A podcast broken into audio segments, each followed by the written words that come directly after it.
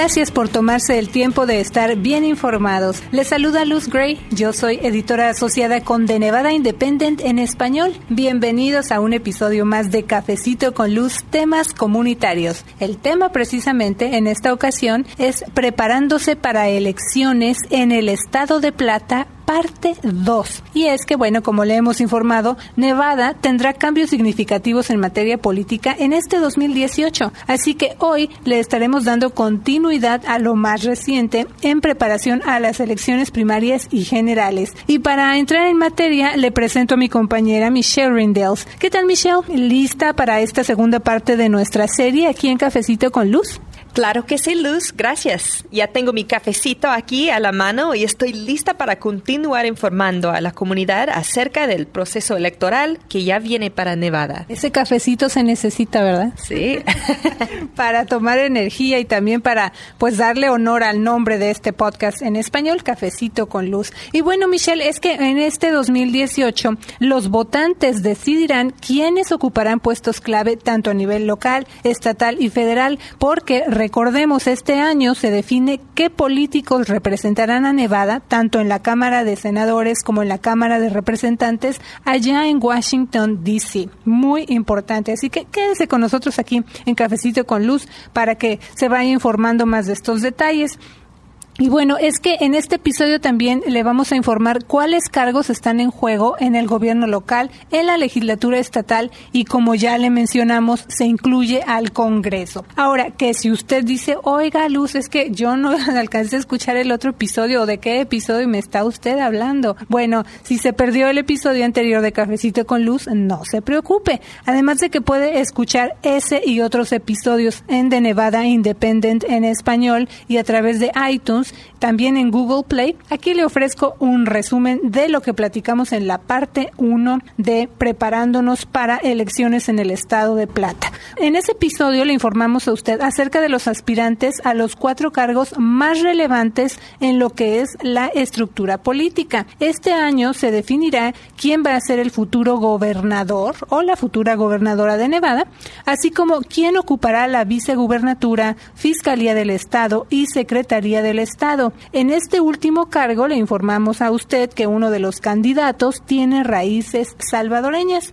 Michelle, ¿cuáles son las fechas clave que debemos tomar en cuenta? Es importante recordar que este 12 de junio se llevará a cabo la llamada elección primaria para puestos estatales y federales. También hay que tener muy presente que si usted es ciudadano o ciudadana de los Estados Unidos, puede registrarse en línea o en persona para votar. Esto debe ser hasta este 24 de mayo, así que una fecha que usted debe tomar en cuenta desde ahorita, 24 de mayo. Hasta esa fecha se puede usted registrar en línea o en persona para votar. También recuerde que si usted se cambió de domicilio o acaba de llegar a vivir a Nevada, tiene que actualizar su información, no se le olvide, no lo deje para último momento. Ahora, Michelle, en el episodio anterior de Cafecito con Luz, hablamos de los cuatro cargos principales, por ponerlo de alguna manera, ¿no? Que están en juego en la elección de este 2018 y también mencionamos a los candidatos.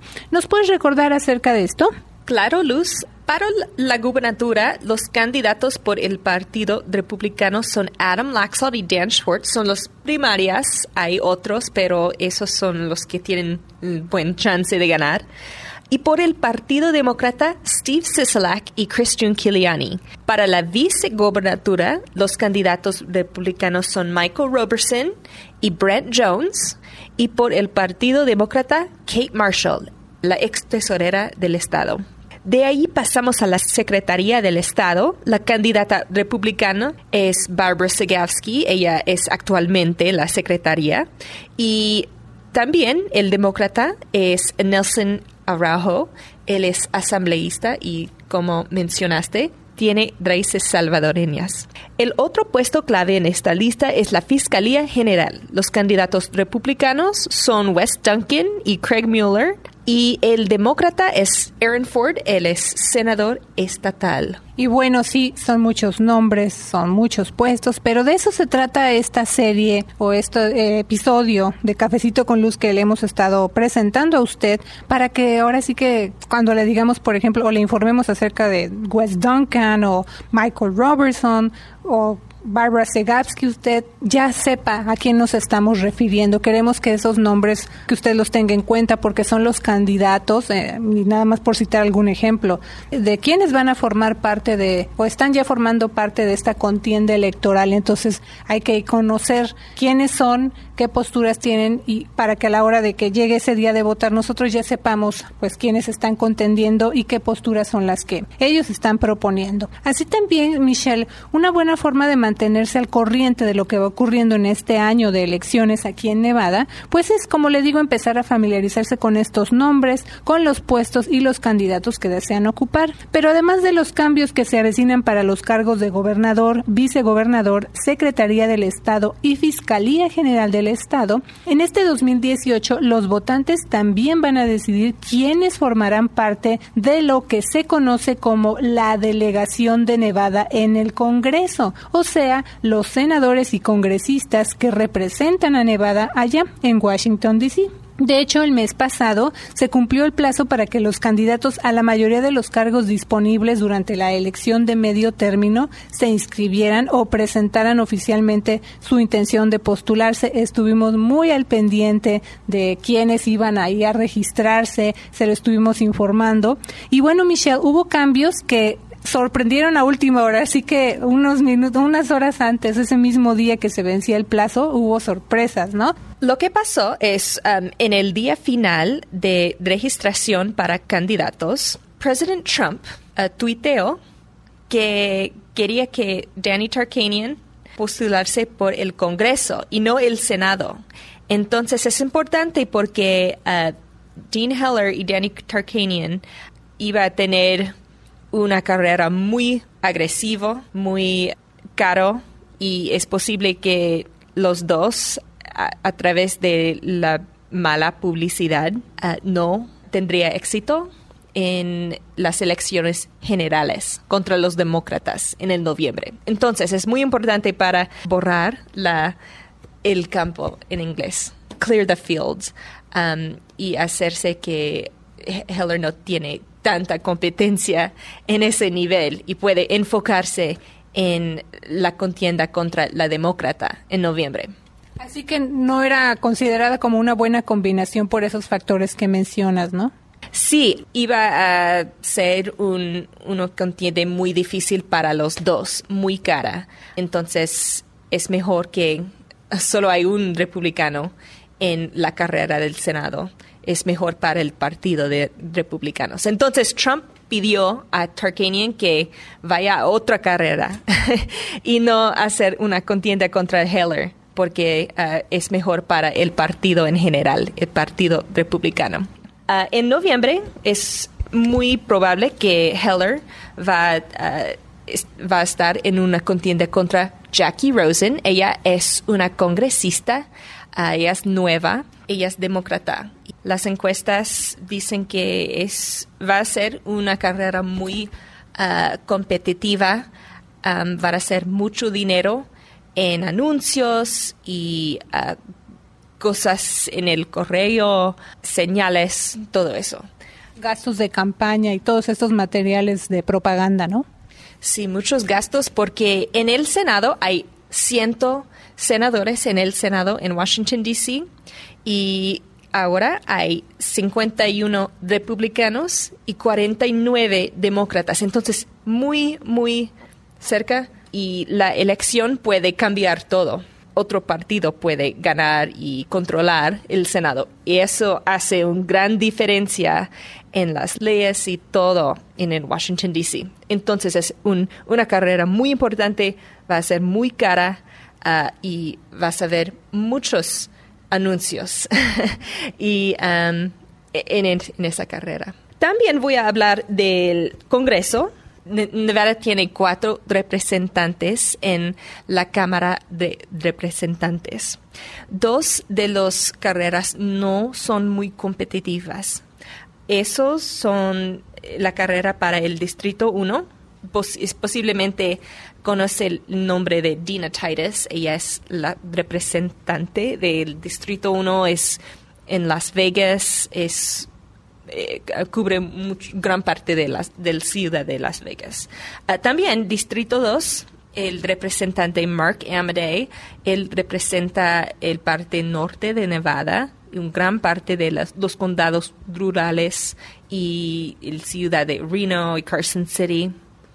Ellos no tienen muchos ah, oponentes muy serios o que tienen mucho dinero y es muy probable que van a ganar su asiento otra vez. Pero también tenemos primarias eh, que van a ser muy competitivas y esos son para el Distrito 3.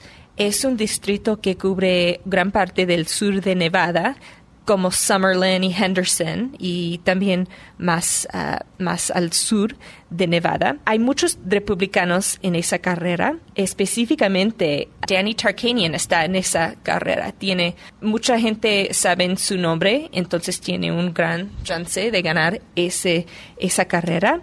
Pero también tenemos Michelle Mortensen, ella es ah, una ex reportera, ella estaba en la televisión como un una reportera de ah, servicios públicos y ah, entonces ellos van a, pelear mucho en este en esta contienda. También tenemos Scott Hammond, es un legislador. Conocemos a Scott Hammond.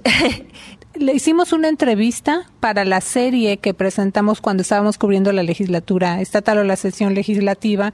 Nos recibió un par de ocasiones ahí en su oficina y nos dio entrevistas en español. Entonces las puede leer en The Nevada Independent en español con el senador Scott Hammond. Pero nos estás platicando acerca de él, entonces que está también en esta contienda electoral. Sí, entonces hay tres republicanos que tienen un buen chance de ganar las encuestas muestran que Danny Tarkanian eh, está enfrente del grupo, pero cosas pueden cambiar ah, cuando el dinero viene al distrito.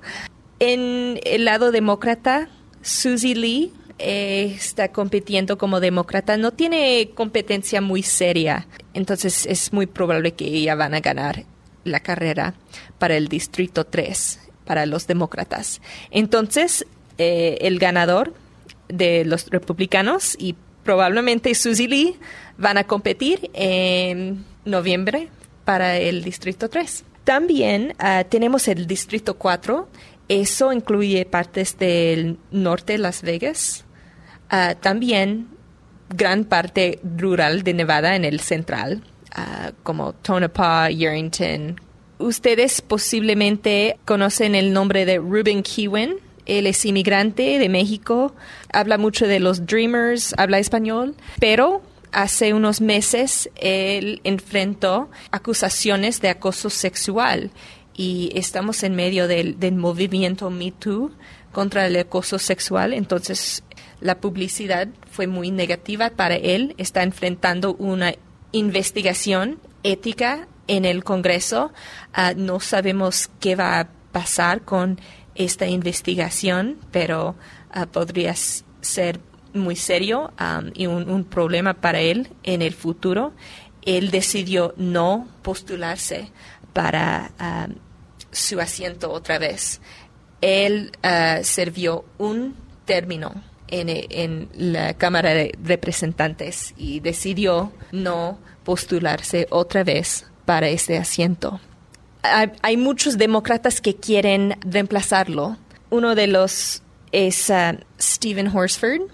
Él es ex representante del distrito. Sirvió un término hace unos años y está regresando al escenario para competir para ese, ese asiento. También tenemos Pat Spearman, ella es una senadora estatal, ella es una activista por los derechos LGBT y eh, a ella le interesa mucho la energía y también es feminista.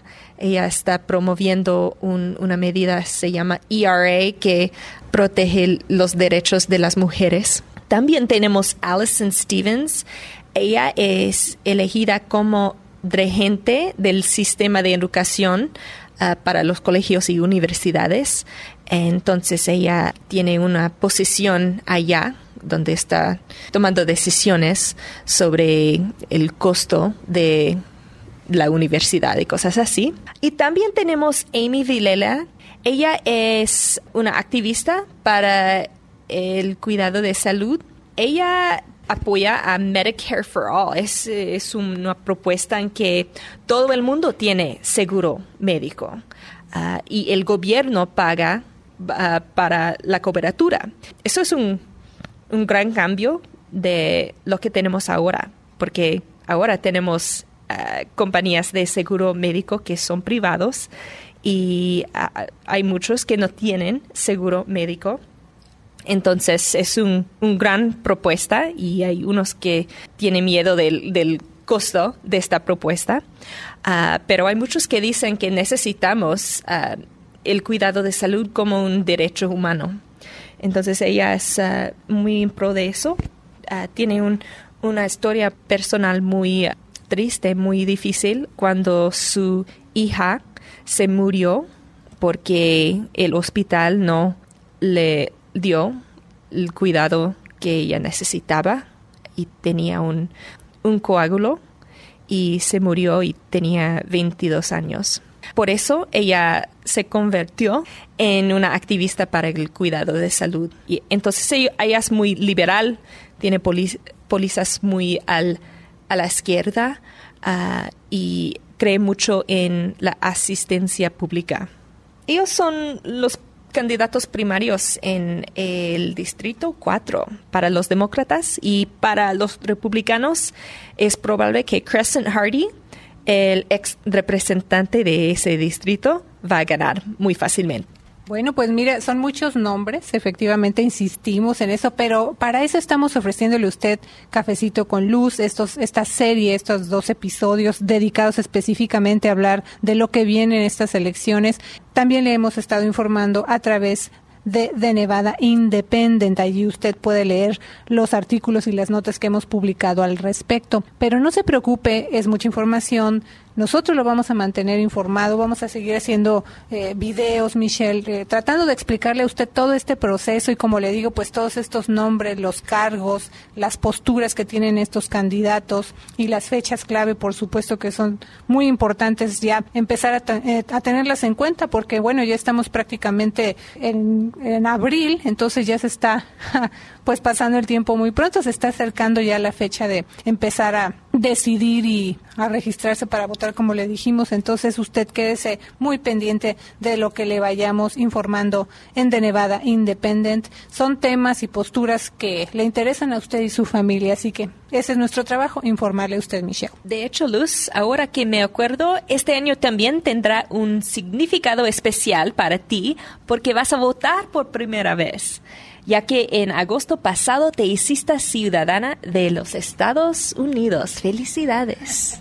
Muchas gracias, Michelle. Pues sí, mire, así como nosotros le hemos estado informando, pues también todo esto a mí como nueva ciudadana, ¿verdad? Me sirve también para entender todo el proceso, porque cuando uno viene de otro país, Michelle, pues tenemos que aprender todo esto, eh, el sistema de gobierno del nuevo país, los nombres, así que junto con usted que nos esté escuchando, pues también una servidora ha estado aprendiendo y familiarizándose con el proceso y pues de alguna manera es un poco más fácil hacer este trabajo de informarle a usted porque yo misma estoy inmiscuida en el proceso. Y así como tú lo mencionas, Michelle, cuando así, en cuanto terminó mi ceremonia de ciudadanía, no esperé. Inmediatamente me fui a formar para registrarme para votar, así que ese mismo día me registré para votar. Y por eso, pues yo quiero recordarle a usted eh, estas fechas y, como le digo, momentos clave que vienen para las elecciones del 2018. Así que le recordamos que la votación temprana va desde este 26 de mayo al 8 de junio. También que este 12 de junio se llevará a cabo la llamada elección primaria para puestos estatales y federales y que la elección general para puestos estatales y federales es este 6 de noviembre. Le invitamos a seguir informado acerca de este proceso electoral del 2018 aquí en Nevada y bueno, pues también a que se conecte con nosotros, nos deje sus comentarios en la página de Facebook. Allí, búsquenos en Facebook, nos encuentre como de Nevada Independent en español. Nos va a dar mucho gusto poder interactuar con usted y leer sus comentarios. Así que muchas gracias por este cafecito con Luz Michelle. Claro que sí, Luz. También le agradecemos a usted que escucha Cafecito con Luz a través de iTunes, Google Play y de Nevada Independent en español. Nuestro estado, nuestras noticias, nuestra, voz.